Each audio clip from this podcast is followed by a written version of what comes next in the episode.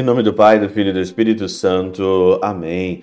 Olá, meus queridos amigos, meus queridos irmãos, nos encontramos mais uma vez aqui no nosso Teós, Viva de Coriésio, Percor Maria. Esse dia 10 de outubro, aqui de 2022, nessa segunda-feira, nós estamos aí na 28ª semana do nosso tempo comum.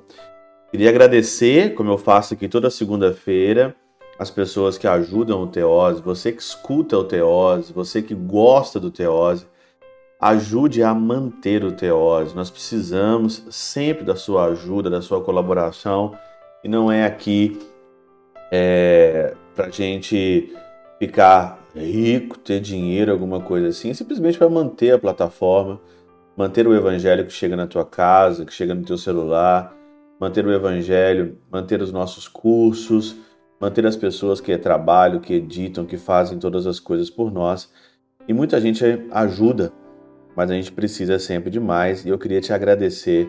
Obrigado, sempre nas minhas orações, sempre nas minhas aqui missas.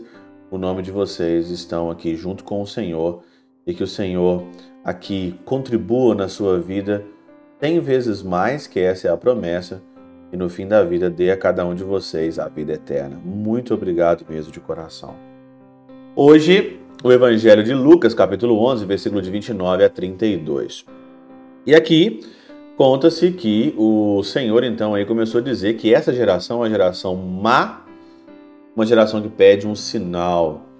É como se a geração é, ou da, ou da visse o Senhor como um mercado ali, como algo que uma barganha. Você não ama o Senhor com um amor que você deveria amá-lo desinteressado, mas sempre você se envolve com as coisas religiosas com vários interesses. E aí então, ele dá aqui um exemplo sobre os ninivitas, o povo de Nínive e a rainha do sul.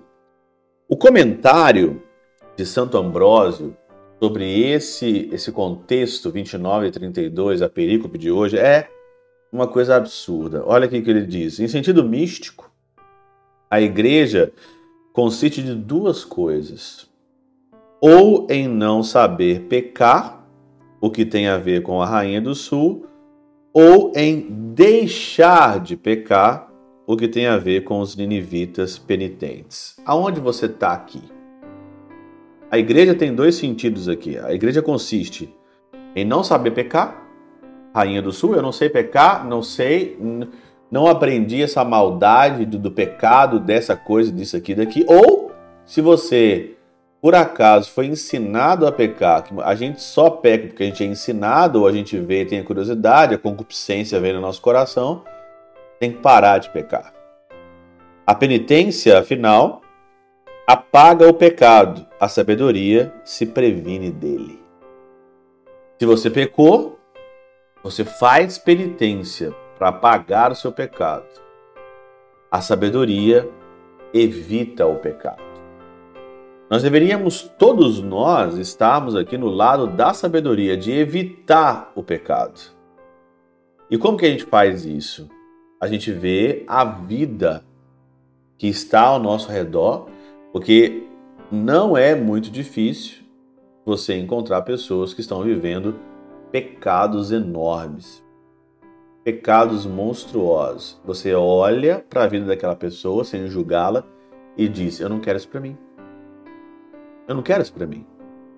Sabedoria não é você pegar simplesmente o livro, ler o livro, ter encher a cabeça de coisas aqui e ficar totalmente preenchido em tudo aquilo que você faz é, de intelectual, mas você olhar o contexto, olhar a narrativa que te cerca e você fala: não quero isso para minha vida.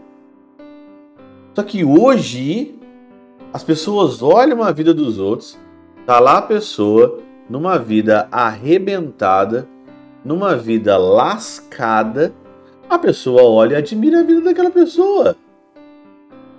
Que vida maravilhosa. Ai, que vida linda. Eu vou também imitar. Ela fez, eu vou fazer também. Ai, nossa, olha, você viu o que, que ele está fazendo? Que coisa. Quanto mais transgressor, quanto mais libertino, quanto mais aqui é revolucionário, é hoje o que todo mundo hoje está batendo pau. Tá totalmente maluco, doido. Ah, então eu vou fazer isso, porque, meu Deus, nós temos que ser transgressores. É uma nova geração, é uma nova, um novo jeito de ser. E aí entra. Você tem que parar, olhar, ter aqui uma postura de sabedoria diante da realidade e não ser uma Maria vai com as outras, onde todo mundo faz, também tem que fazer. Todo mundo faz isso, todo mundo escuta essa música, todo mundo vai nesse show, todo mundo é isso, todo mundo gosta dela. Melhor coisa que tem é alguém que é crítico, que é inteligente e pauta a sua vida com Deus e com aquilo que está ao redor e diz claramente: Eu não quero isso para minha vida. A penitência paga o pecado. A sabedoria previne.